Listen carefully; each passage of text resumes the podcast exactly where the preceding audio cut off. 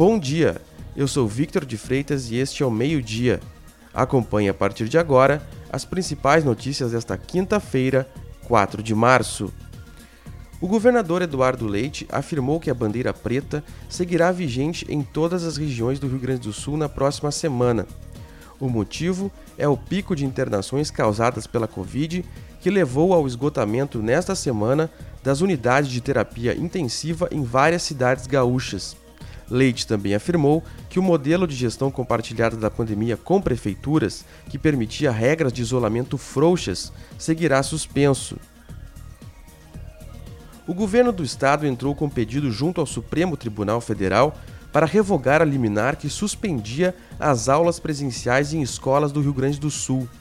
O objetivo é a retomada das atividades de ensino na educação infantil e no primeiro e segundo anos do ensino fundamental. A medida é dirigida ao presidente do Supremo Luiz Fux e aguarda apreciação. O Senado vota hoje a segunda etapa da proposta de emenda constitucional referente à continuidade do auxílio emergencial. Os destaques pautados ontem na primeira etapa foram rejeitados e hoje uma proposta de alteração será analisada. A oposição quer acabar com o teto de 44 bilhões de reais para o auxílio, o que permitiria aumentar o valor da parcela. O resultado deve sair ainda nessa tarde. A Polícia Civil abriu inquérito para investigar um pai de santo de 51 anos em Porto Alegre.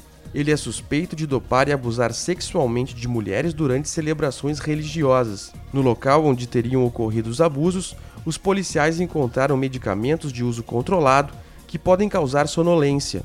Ao menos três vítimas procuraram a polícia e relataram os abusos.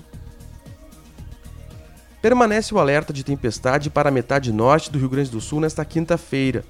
Além do volume de até 105 milímetros, podem ocorrer vendavais de até 100 km por hora. A partir da tarde, essa instabilidade atinge o restante do estado.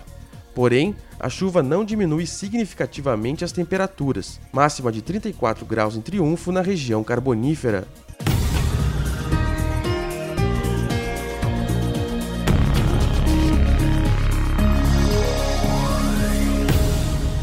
Para saber mais, acesse agora.rs.com. Acompanhe agora no RS no Instagram e no Twitter. Obrigado pela sua companhia e até amanhã.